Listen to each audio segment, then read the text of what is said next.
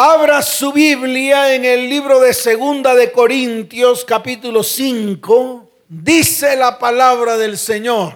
Con voz de trueno lo vamos a leer, todos juntos. ¿Con voz de qué? Con voz de trueno. Porque o usted es transformado o usted es transformado. Dios no admite medias tintas. Dios no admite medias tintas. Dios no admite tibios. O usted es frío o usted es caliente, porque si sigue tibio, tarde o temprano, ¿cuándo? Tarde o temprano, Dios lo vomitará de su boca. Y yo le quiero decir algo, el vómito de Dios es terrible. El vómito de Dios inunda montañas. El vómito de Dios hace que los mares y los ríos se levanten.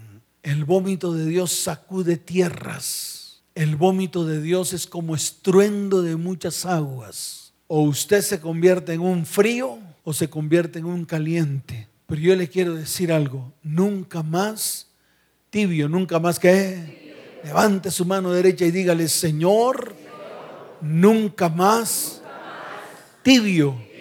Desde hoy estaré hirviendo, hirviendo, porque anhelo tu palabra, tu presencia en mi vida, porque necesito verdaderos cambios en mi vida, en mi hogar y en mi descendencia. ¿Cuántos dicen amén? Dele fuerte ese aplauso al Señor.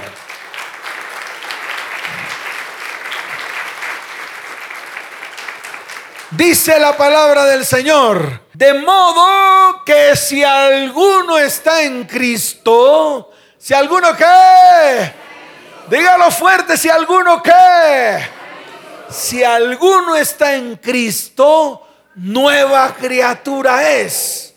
Las cosas viejas pasaron, he aquí todas. ¿Cuántas? son hechas nuevas. ¿Cuántos quieren que todas las cosas sean hechas nuevas? Levante la mano, levante la mano. Eso todo el mundo anhela. Tenemos que trabajar para ello. No con brinquitos. No es con brinquitos. Es con decisiones. No es con saltos. Es con decisiones. No hay otra manera. No hay más manera de poder ser transformados. Levantarnos. Ser valientes si no tomamos decisiones, sino que, pastor, estoy cuchita. No importa. No importa que tenga el pelo blanco. No importa que tenga arrugas. Arrugas de dolor. ¿Arrugas de qué? De dolor. Wow. Si ve las zanjas de dolor. Arrugas de dolor. Y por tener arrugas de dolor no nos levantamos. Decimos que ya para qué. ¿Usted qué ha dicho ya para qué? No es ya para qué, es ahora. Es ahora, no importa.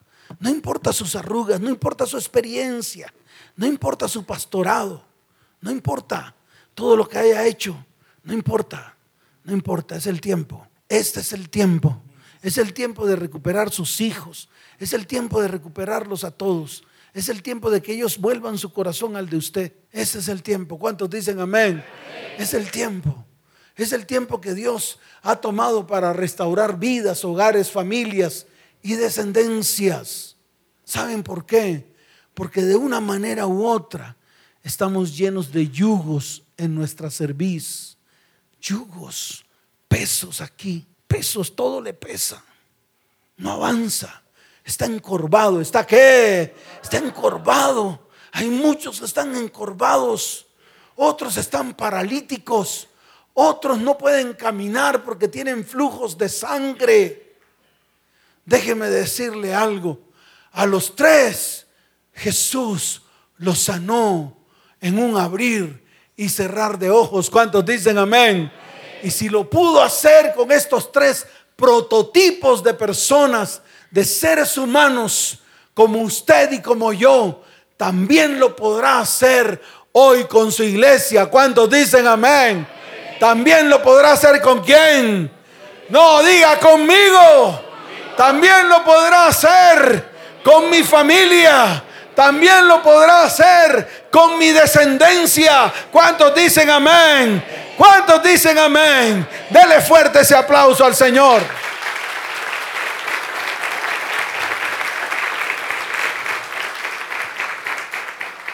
Por eso todos los que estamos aquí o hemos dejado huellas y marcas o nos han dejado huellas y marcas desde el comienzo. Por ejemplo, a mí mi mamá me dejó una marca. Indio maldito, como me decía mi mamá. Indio maldito fue una marca que yo llevé durante muchos años en mi vida. Lo llevé a cuestas. ¿A dónde lo llevé? Dígalo fuerte, ¿a dónde lo llevé? Lo llevé a cuestas. Y como espiritualmente era igual que todos, no me daba cuenta que ese sobrenombre era un sobrenombre de maldición. Conocía a la que hoy es mi esposa. Comenzamos a tener hijos y no podía avanzar en la vida. Trabajaba y trabajaba como burro. Asesoraba empresas. Ganaba buen dinero. Pero a medida que transcurría el tiempo veía que no tenía nada. Nada, absolutamente nada. Así como llegaba el dinero, el dinero se iba por entre las manos. Y estoy hablando de mí. Tal vez no sea su caso, pero fue mi caso el hecho de que mi mamá y toda mi familia me dijeran indio maldito. Un día estuve en una conferencia como esta en la que estamos hoy, en la cual estaban unos pastores de vieja data esos pastores que se armaban de valor para decirle la verdad a la iglesia, esos que escudriñaban las escrituras y le decían las verdades a la iglesia, así la iglesia se emberracara. Un día estaban predicando acerca de todas estas cosas. Ese día Dios me mostró, me reveló a través de la palabra que ellos declaraban, que yo estaba atado a unas palabras de una persona de autoridad y esa persona de autoridad era mi mamá. Y para rematar, mis hermanos, mis primos y mis tíos me decían lo mismo. Y yo cargué con ese yugo en esa cerviz. Yo cargué con esa joroba en esa cerviz. Yo cargué con ese flujo de sangre. Yo cargué con esa parálisis. Porque a pesar de que podía moverme, a pesar de que podía trabajar, a pesar de que era un profesional, no podía avanzar en la vida, mi vida era un completo fracaso. Y ese día en la cual estos pastores comenzaron a predicar, Dios comenzó a revelarme qué era. Esa noche llegué a mi casa a las 11 de la noche. El culto se extendió muchísimo. Comenzó temprano, 6 de la tarde. Eran las diez y media de la noche cuando terminó ese culto. Llegué a mi casa a las 11 de la noche y llamé a mi mamá. ¿A quién llamé? Dígalo fuerte, ¿a quién llamé? Diga, pastor, llamó a su mamá. ¿A quién llamé? Eso, llamé a mi mamá para reclamarle que por qué razón me decía indio maldito. Me dijo, Luisito, ¿cómo me dijo? Dígalo fuerte, ¿cómo me dijo? Luisito era de juego. Le dije, mamá, con ese jueguito casi que tienes un hijo fracasado. Empezó a llorar. Empezó a decirme, no, pero nunca lo hice con esa intención. Era de cariño, Luisito. Tú sabes que yo te quiero mucho, Luisito. Le dije, pero esa fue una marca que me dejaste desde que tenía uso de razón hasta ahora que Dios me abre los ojos para entenderla. Le hice hacer una oración porque uno en medio de la desesperación quiere que todo se solucione. Uno en medio de la desesperación uno quiere que todo cambie de la noche a la mañana. Yo decía para entre mí, le decía mí, ¿cómo le decía? Mí, mañana todo será diferente. No era diferente, todo era igual. ¿Por qué? Porque uno todo lo hace a emociones. Entonces le hice hacer una oración a mi mamá porque pensé que con la oracioncita ya era suficiente. La oracioncita, la que eso es lo que uno cree, la oracioncita. No vamos a la oracioncita. Y eso iba más allá. Aproveché un día que mi mamá vino a Bogotá. Me senté con ella. Fueron largas y largas horas con ella. preguntándole acerca de cómo había sido mi, cómo había sido engendrado, si fue un momento violento con mi papá, si fue una relación llena de amor, si en algún momento me rechazó desde el vientre. Duramos tres horas hablando, en medio de lágrimas y en medio de arrepentimiento. Ese día cuando mi mamá vino a Bogotá, que iba a ir para a visitar a mi hermano a Canadá, ese día sentí plena libertad y entendí el significado de la autoridad que nosotros como papás tenemos sobre nuestros hijos, que nosotros como esposos tenemos sobre nuestras esposas. Entendí una cantidad de cosas espirituales que tal vez antes nunca había entendido, porque siempre me creía un bebé espiritual y nunca había tenido la capacidad de levantarme para entender las cosas espirituales que estaban sucediendo en mi vida. Mi mamá viajó para un abril le quiero contar algo. En el mes de junio estaba comprando mi casa, la que tengo hoy, en el mes de junio. Dios lo hizo en menos de tres meses. Rompió mi maldición, rompió ese yugo que había sobre mí, rompió esa marca que tal vez el enemigo había puesto sobre mi vida y que yo de una manera u otra se la había transmitido a mi esposa y a mis hijos. Y comenzó todo a cambiar en medio de mi hogar y mi familia. Vi cómo la mano de Dios se colocó sobre mi vida para bendecirme. Y son marcas, ¿son qué? Son marcas que nosotros tal vez hemos dejado o que tal vez han dejado sobre nosotros. Marcas imborrables en medio de vidas, familias y descendencias. Algunas denotan bendición, otras por el contrario se convierten en maldición. Entonces aquí tenemos que ser claros cuando intentemos escudriñar nuestras vidas, cuando intentemos escudriñar la vida de los que están más cerca de nosotros, que nosotros como iglesia lo hemos llamado próximos. ¿Cómo los hemos llamado? Claro, los que están a nuestro alrededor, los que están cerca de nosotros, en este caso nuestros hijos, descendientes, nuestro cónyuge. Y la pregunta es clara para la iglesia. Si tuvieses que hacer una lista de las marcas que tú has dejado o de las marcas que han dejado en ti, ¿cómo sería la lista que tendrías que ejecutar o que tendrías que hacer? Es ahí donde comienza el trabajo espiritual en nuestras vidas. ¿Qué marcas le has dejado tú a la persona que está a tu lado? O tal vez a la persona que ya no está, o tal vez a la persona que qué, que ya no está. Porque fue tan dura la marca que la persona que ya no está sencillamente la dañaste. Le dañaste el corazón. Es ahí donde tenemos que mirar. A las jovencitas, ¿cuántas marcas les han dejado? Y son jovencitas. Usted imagínese con esas marcas en sus hombros, con esas marcas en su cerviz, que llega el momento en que ya no aguantan más. Es tan pesada la carga que prefieren seguir como están antes de levantarse, antes de tomar decisiones y antes de corregir el rumbo de sus vidas. Y esa es la pregunta para la iglesia. ¿Cuántas marcas tú, varón, le dejaste a tu cónyuge? ¿Cuántas marcas tu mamá o tu papá le has dejado a tus hijos? ¿Y cuántas de esas marcas son marcas de bendición?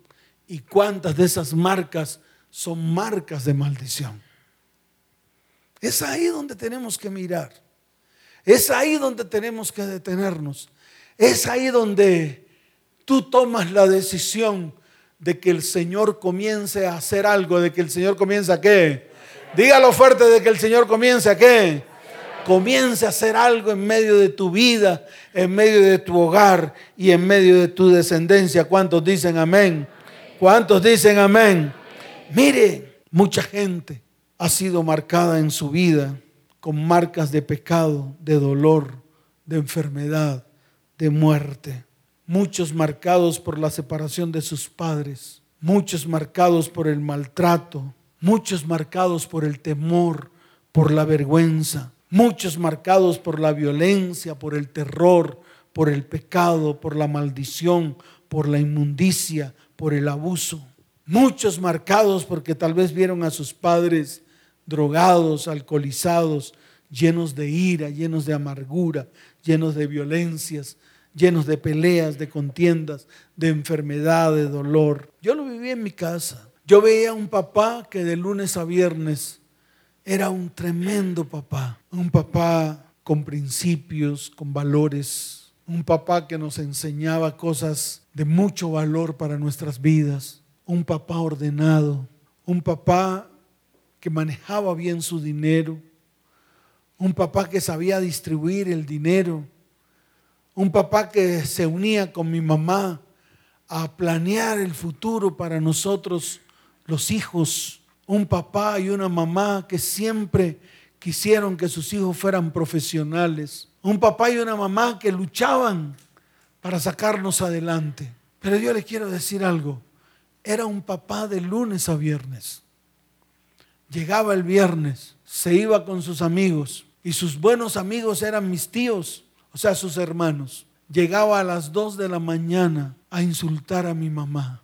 Traía violencia al hogar, traía violencia a la casa. Veíamos cómo mi papá deshonraba a mi mamá con sus palabras. Veía un papá que se volvía en un hombre violento.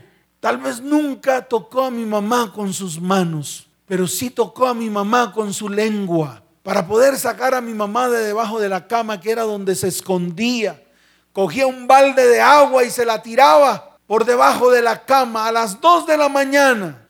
Recuerdo tanto que teníamos baldes de agua en el patio de la casa, porque en ese tiempo, en el centro de la ciudad de Santa Marta no llegaba el agua y teníamos que recogerla en baldes y él siempre a esa hora cogía un balde de agua y se lo lanzaba debajo de la cama a mi mamá para que saliera mi mamá de ahí. Tal vez de ese lugar donde ella se acurrucaba para no seguir escuchando las palabras de un hombre violento cada vez que tomaba alcohol. Dije para mí, nunca repetiré la historia de mi papá. Pero cuando me casé, a los 15 días, me emborraché con unos amigos y llegué a mi casa a insultar a mi esposa, a maldecirla, a deshonrarla con mis palabras, a decirle que era una vagabunda, que era una prostituta. Repetí la historia. Un día mi mamá me dijo, de tal palo, tal astilla. Y un día, parado aquí en este lugar, dije, de tal palo, tal astilla, nunca más. Llevé la maldición a la cruz del Calvario e hice eso mismo con mis hijos. Me senté con ellos y les dije, ustedes no van a repetir las historias que tanto mi papá como yo hicimos al interior de nuestra casa. Y llevé la maldición de ellos, que por herencia ellos habían heredado, a la cruz del Calvario. Y dije, no voy a dejarle marcas a ustedes así como dejaron marcas en mí. Pero un día varones y mujeres que están en este lugar, tomé la decisión. Y así como yo, ustedes, cada uno de los que están aquí y cada uno de los que están allá en el Facebook Live, van a tener que tomar la decisión. La decisión de no repetir historias. La decisión de tomar la decisión de borrar, romper, quitar y arrancar esas marcas que están en medio de los corazones de nuestros hijos, de nuestras descendencias y de nuestros cónyuges. Porque iglesia, ya basta. O somos transformados por el poder de su espíritu. O somos transformados por el poder de su espíritu. O somos calientes. O somos fríos. Pero nunca más seremos tibios.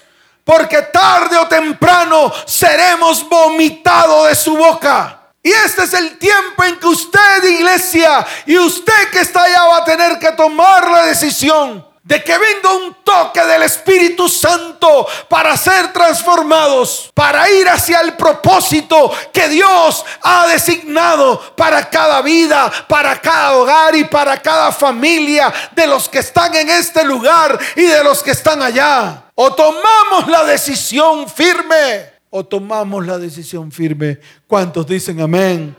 ¿Cuántos dicen amén? Dele fuerte ese aplauso al Señor.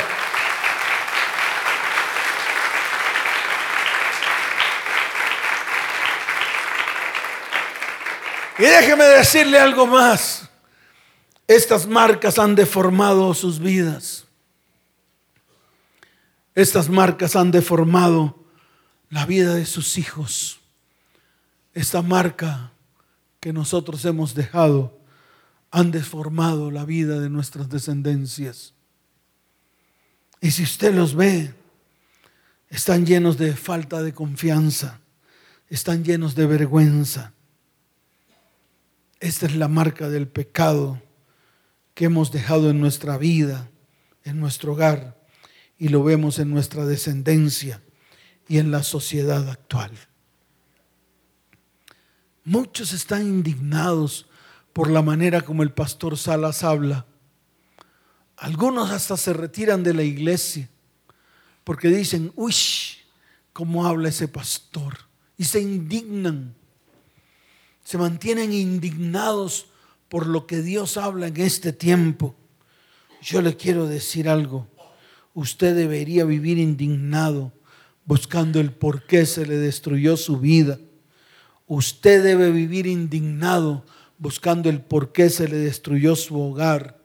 Usted debe vivir indignado buscando el por qué se le destruyó su descendencia. Usted debería estar indignado de todo lo que le ha robado a su familia, a sus hijos y a su descendencia. Eso es lo que lo tiene que mantener a usted indignado. No por lo que Dios habla, sino por todo lo que usted ha introducido al interior de su hogar, al interior de su familia y al interior de su descendencia. Por eso es que tiene que estar indignado usted para tomar decisiones firmes que lo lleven a la restauración, a la sanidad y la restitución de todas las cosas. Y usted se tiene que levantar tarde o temprano. Y usted tiene que tomar la decisión tarde o temprano para que Dios comience un tiempo de restauración, de restitución y de sanidad. De hecho, ya Él lo hizo. De hecho, ¿qué? Dígalo fuerte. De hecho, ya Él qué? Ya lo hizo. Mire lo que dice Isaías capítulo 53. Dice la palabra del Señor en el verso 3. Levante su mano derecha porque quiero que lo lea. Yo quiero que usted sea un partícipe de esta charla y que usted tome hoy la decisión. ¿Cuándo tiene que tomar la decisión? Dígalo fuerte, ¿cuánto tiene que tomar la decisión? Hoy tiene que tomar la decisión de ser restaurado y restituido. En vez de estar pensando en su deleite, deje de ser egoísta, porque al final se comerá los frutos de su pecado, de su maldad y de su iniquidad. ¿Cuántos dicen amén? El Señor dice en su palabra en el libro de Isaías capítulo 43, no os acordéis de las cosas pasadas, ni hagáis memoria de las cosas antiguas, porque Él dice en su palabra, he aquí que yo hago cosa nueva, pronto saldrá la luz, no la conoceréis. Y el Señor dice, otra vez abriré camino en el desierto y ríos en la soledad. ¿Cuántos dicen amén? Levante su mano derecha y dígale, Señor, no me quiero acordar de las cosas pasadas. No quiero traer a memoria las cosas antiguas. Desde hoy quiero que hagas cosa nueva, que salga a la luz las cosas nuevas que tú tienes para mi vida, que tú tienes para mi hogar y que tú tienes para mi descendencia. Hoy quiero comenzar a conocer estas cosas nuevas que tú has preparado para mí. Tú abrirás, diga, tú abrirás otra vez camino en el desierto y ríos en la soledad. ¿Cuántos dicen amén? Dele fuerte ese aplauso al Señor. Fuerte ese aplauso.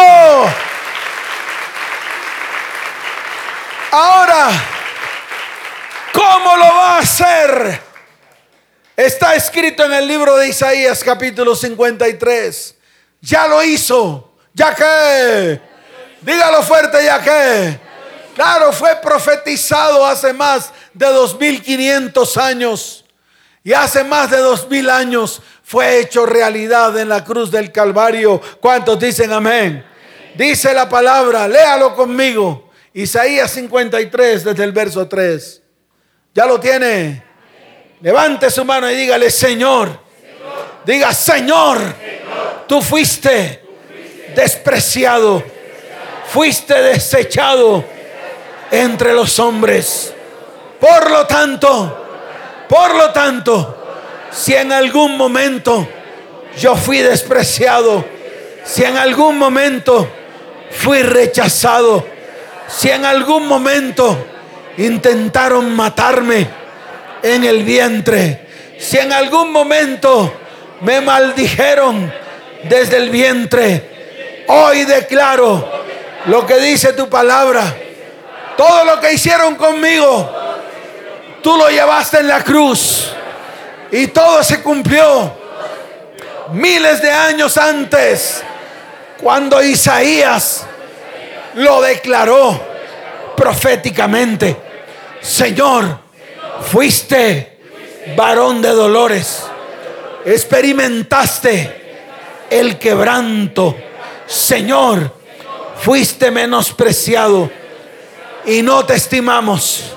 Ciertamente llevaste mis enfermedades, sufriste mis dolores, llevaste el castigo que yo merecía, mas tú fuiste herido por mis rebeliones, molido por mis pecados, llevaste el castigo de mi paz y por tu llaga mi vida, mi casa, mi hogar, mi familia y mi descendencia fuimos curados en tu nombre. ¿Cuántos dicen amén? ¿Cuántos dicen amén? Dele fuerte ese aplauso al Señor. Fuerte ese aplauso. Por eso el Señor Quiero decirle algo, el Señor vino a romper nuestro pasado, vino a romper nuestra maldición, vino a romper nuestra iniquidad, vino a romper todo aquello que nosotros hicimos y vino a traer sanidad, restauración y restitución para nuestra vida, para nuestro hogar y para nuestra descendencia. ¿Cuántos dicen amén? Escuche bien. Nadie ha dejado una huella tan grande en toda la humanidad como la que dejó Jesucristo en la cruz del Calvario por todos nosotros. Todas esas marcas Él las llevó en su propio cuerpo para sanarnos, para liberarnos, para quitar toda violencia y para perdonar todo nuestro pecado. ¿Cuántos dicen amén? ¿Cuántos dicen amén? Dele fuerte ese aplauso al Señor. Fuerte ese aplauso.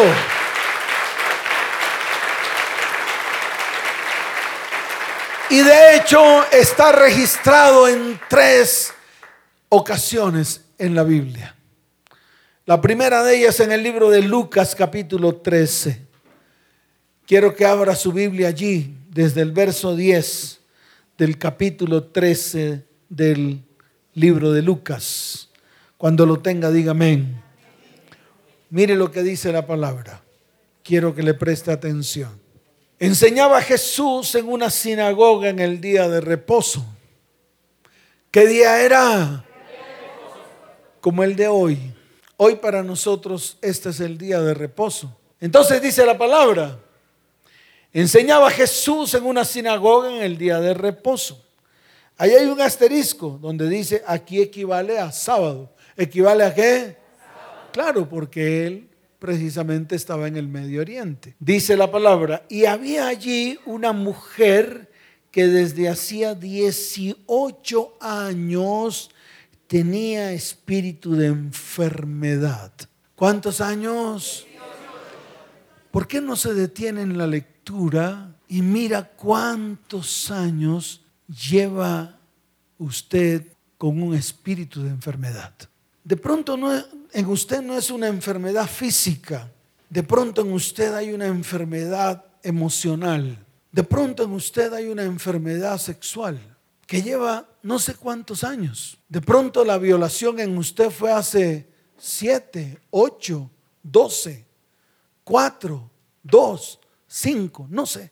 Pero cada uno sabe, cada uno de nosotros sabemos cuándo ocurrió ese momento en el cual vino esa enfermedad a nuestras vidas. En mí comenzó la enfermedad de la ruina cuando tenía alrededor de unos 7, 6, 7 años. Cuando mi mamá comenzó a decirme indio maldito. Ahí comenzó mi enfermedad económica. Ahí comenzó mi raíz. No sabía por qué, pero ahí comenzó mi raíz. Y estoy hablando en el área económica. Pero qué bueno sería averiguar en cada una de las áreas cuándo comenzó nuestra enfermedad. Y eso es lo que el cristiano no quiere entender. ¿Por qué? Porque el cristiano deja que todo lo haga Dios. Porque nos convertimos en soquetes sordos, peleles del enemigo, peleles de Satanás, porque no queremos hacer nada. Porque creemos que como Cristo lo hizo todo, entonces que Él lo haga y yo sigo haciendo mis porquerías. Eso es lo que piensa el cristiano de hoy. Qué bueno es ir a las raíces. Aquí había una mujer que llevaba 18 años. ¿Cuántos años? 18 años con una curvatura. ¿Con una qué? No sé si aquí habrá alguna mujer o algún hombre con curvatura. Pero yo le puedo mostrar. Usted tiene una curvatura. Ella tiene una curvatura. Venga para acá. Venga. Hoy es necesario que esa curvatura sea arrancada de tu vida. Mire, no endereza la cabeza y tiene un moño aquí. ¿Quién le puso ese moño? Aquí. Si no fue su papá. Cuando ella nació, su papá vio que no era hombre, sino que era mujer. ¿Y sabe qué hizo con ella? Le sacó el cuerpo y la dejó tirada, acabadita de nacer. Su mamá estaba pariendo, el papá estaba enfrente de ella cuando nació. Cuando la voltearon, que vieron que era una mujer, su papá sacó el rabo y la abandonó. ¿Cuántos años tienes tú? 22 años con una curvatura, con una carga encima. Ninguno de nosotros sabe cuántas marcas hemos dejado. Aquí está el ejemplo. Mas ¿sabe qué hizo Jesús? Dice la palabra que la volteó, la miró y le dijo, hija, sé libre de tu enfermedad. Al instante, esta mujer quedó completamente recta. Desde hoy el Señor te dice, todos tus sueños serán hechos realidad. Nada de lo que ha se ha detenido en tu vida volverá a detenerte. Porque a partir de hoy quedarás completamente recta y sin curvatura. ¿Cuántos dicen amén? ¿Cuántos dicen amén? Dele fuerte ese aplauso al Señor.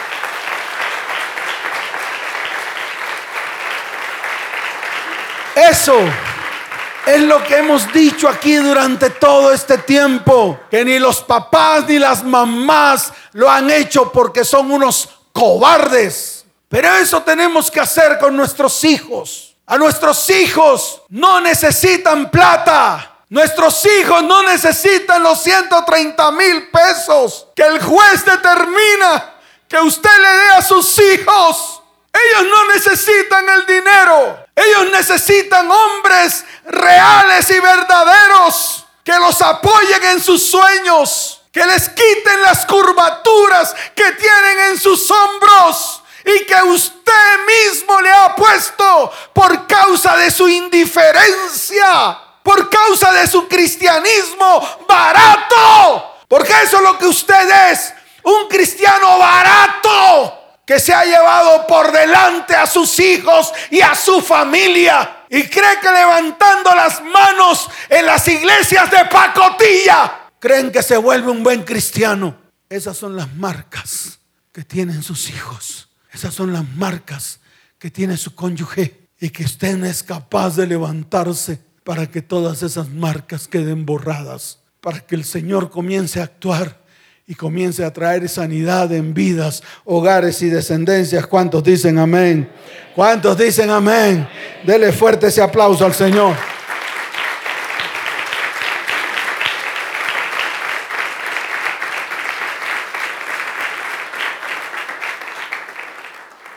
Y dice la palabra que andaba encorvada, así como estuvo encorvada esta niña, que ya no le está, porque todos sus sueños se van a hacer realidad. ¿Cuántos dicen amén? Y yo te veré profesional, levantando la mirada delante de todos aquellos que un día te por debajearon y todos quedarán avergonzados, llenos de vergüenza de toda la afrenta que hicieron contra ti. Y así como dice la palabra, todos los que te afrentaron quedarán afrentados y todos los que se burlaron de ti quedarán burlados, dice el Señor. ¿Cuántos dicen amén? Cuando Jesús la vio, la llamó y le dijo, mujer, eres libre de tu enfermedad. Y puso las manos sobre ella y ella se enderezó luego y glorificaba a Dios. ¿Cuántos dicen amén? Dele fuerte ese aplauso al Señor.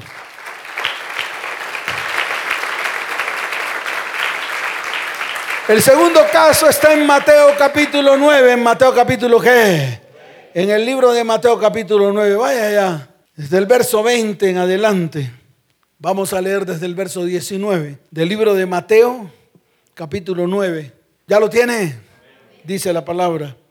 Y se levantó Jesús y le siguió con sus discípulos.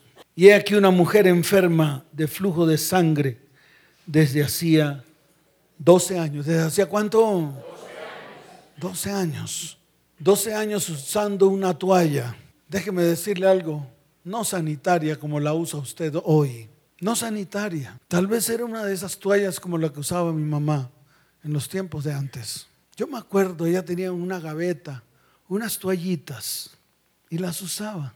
Tal vez como esta mujer, 12 años, con trapos en su vulva, aguantando el olor porque cuando una mujer tiene menstruación, el olor es un olor no característico de ella. 12 años con el hedor del flujo de sangre que salía de su vagina. Si usted medio dura cinco días ya está desesperada, al cuarto día dice, ya no quiero más este flujo de sangre.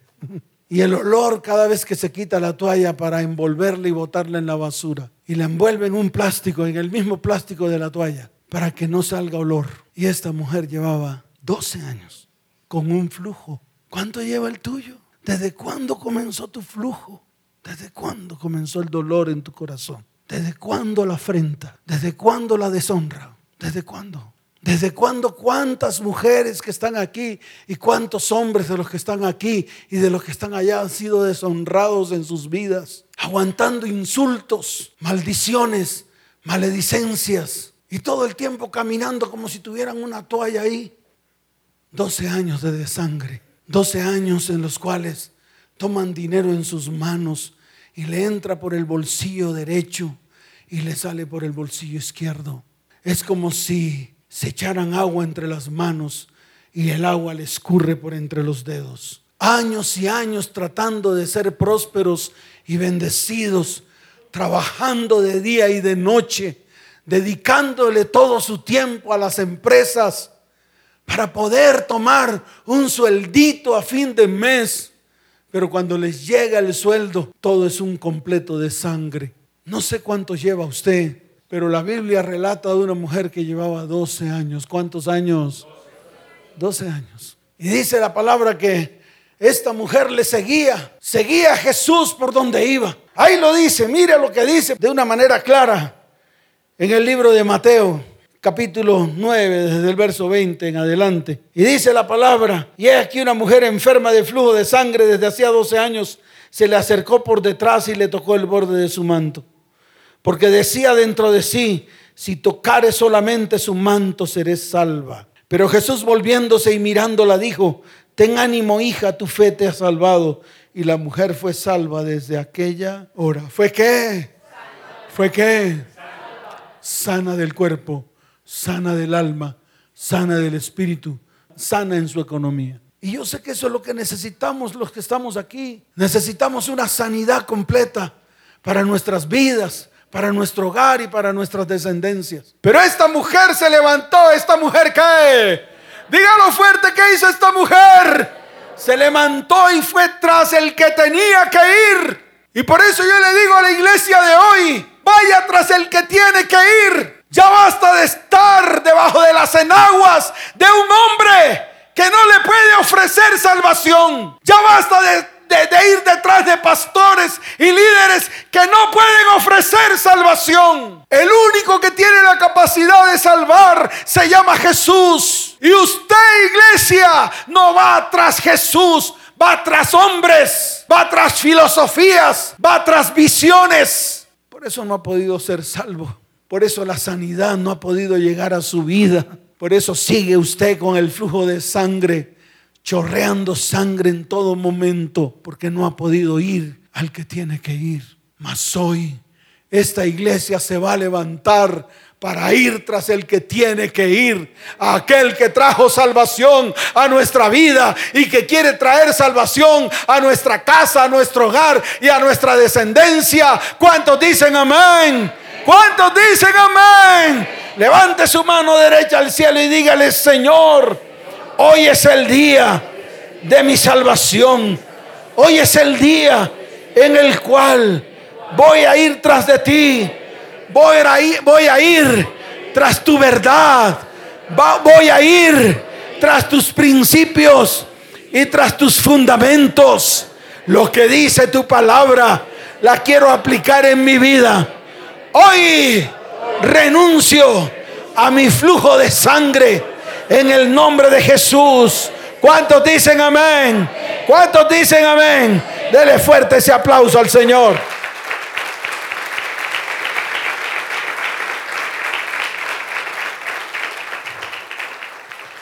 El tercer caso está en el libro de Juan capítulo 5. Después de estas cosas había una fiesta de los judíos y subió Jesús a Jerusalén. Y hay en Jerusalén, cerca de la puerta de las ovejas, un estanque llamado en hebreo Betesda, el cual tiene cinco pórticos. En estos yacía una multitud de enfermos, ciegos, cojos y paralíticos que esperaban el movimiento del agua, porque un ángel descendía de tiempo en tiempo al estanque y agitaba el agua, y el que primero descendía al estanque después del movimiento del agua quedaba sano de cualquier enfermedad que tuviese. Y había allí un hombre que hacía 38 años que estaba enfermo. ¿Cuántos años? 38. No se preocupe, aquí hay mujeres de 70 años que están paralíticas. Que llegó alguien de sus mismos familiares y las paralizaron desde niñas. Tíos que paralizaron a sus sobrinas violándolas desde niñas. Aquí hay casos en cantidad. Acabé de llegar de Santa Marta ayer y estuve hablando con mi hermana y me contó la historia de un papá, de un qué, de un papá, todo bonito ese papá, llevaba a su niñita de nueve años al colegio, tomadita de la mano, tal vez la niña con su lonchera, una buena lonchera, tal vez tú destapabas la lonchera y había ahí adentro un buen sándwich, un buen jugo, una buena chupeta. Tal vez el papá gastaba mucho dinero en su hijita porque hasta su uniforme bien planchado, de esos de pliegue, bien bonitos, uniforme de jardinera. ¿Cuántos conocen los uniformes de jardineras? Se usan en tierra caliente, tal vez con blusita manga corta. La niña bien bonita, tal vez con su colita bien tomada. Bonita la niña. Un día la, la maestra notaba de que la niña se dormía en clase. Nueve añitos. Llegaba al día siguiente con buena lonchera, buen vestido, planchadito, con su colita de caballo en su cabeza. Pero la maestra notaba que la niña se dormía en clase. Nueve años. La maestra se le dio por ir a hacer una visita a la casa de esta niña.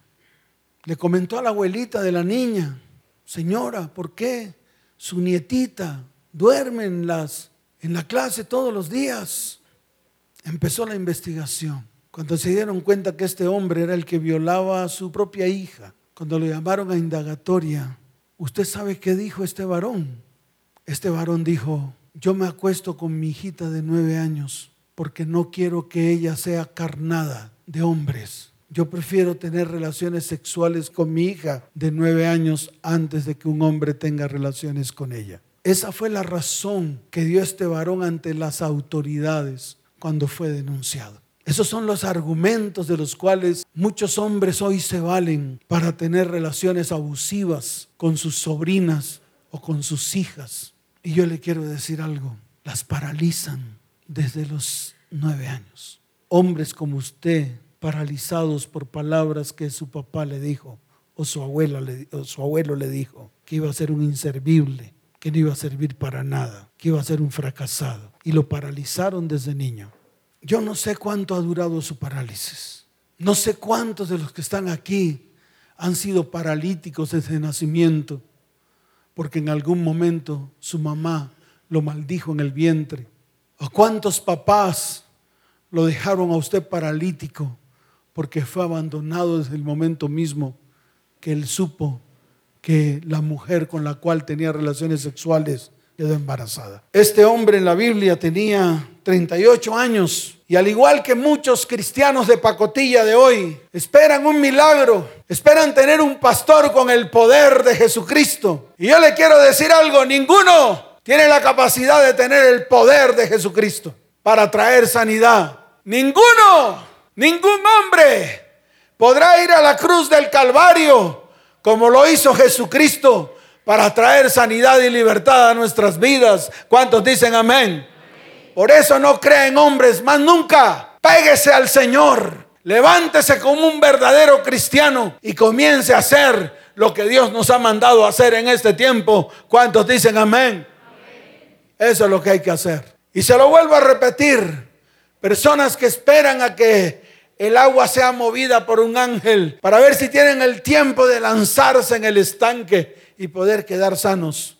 Muchos de los que están sentados ahí esperando a que venga una corriente religiosa, carismática, para ver si viene alguien a extenderle las manos y ponerle las manos en la cabeza y caigan como Pepa y Guama a los tres metros. Pero yo le quiero decir algo, eso es pura payasada del siglo XXI. Payasos ¿Saben por qué? Porque si usted no se levanta y se pone firme delante de Dios y hace lo que tiene que hacer, nada va a pasar en su vida. ¿Qué hizo Jesús? Se lo voy a mostrar aquí para que usted lo entienda de la mejor manera y no salga de aquí atormentado diciendo, uy, ¿cómo habla ese pastor? Yo hablo como Dios me está mandando hablar. Le guste a usted o no le guste. Mire lo que dice la palabra para que usted lo entienda. Cuando Jesús lo vio acostado y supo que llevaba ya mucho tiempo así, le dijo, ¿quieres ser sano? Hoy el Señor le dice a la iglesia, ¿quieres ser sana iglesia? Se acabó el lío. Esa es toda la decisión. Y dice la palabra, Señor, le respondió el enfermo, no tengo quien me meta en el estanque cuando se agita el agua y entre tanto que yo voy, otro desciende antes que yo. Jesús le dijo, levántate, toma tu lecho y anda. Y al instante aquel hombre fue sanado y tomó su lecho y anduvo. y era día de reposo aquel día. Hoy, día de reposo para nosotros, van a suceder los más grandes milagros en medio de vidas, hogares y descendencias. ¿Cuántos dicen amén? ¿Cuántos dicen amén? Dele fuerte ese aplauso al Señor.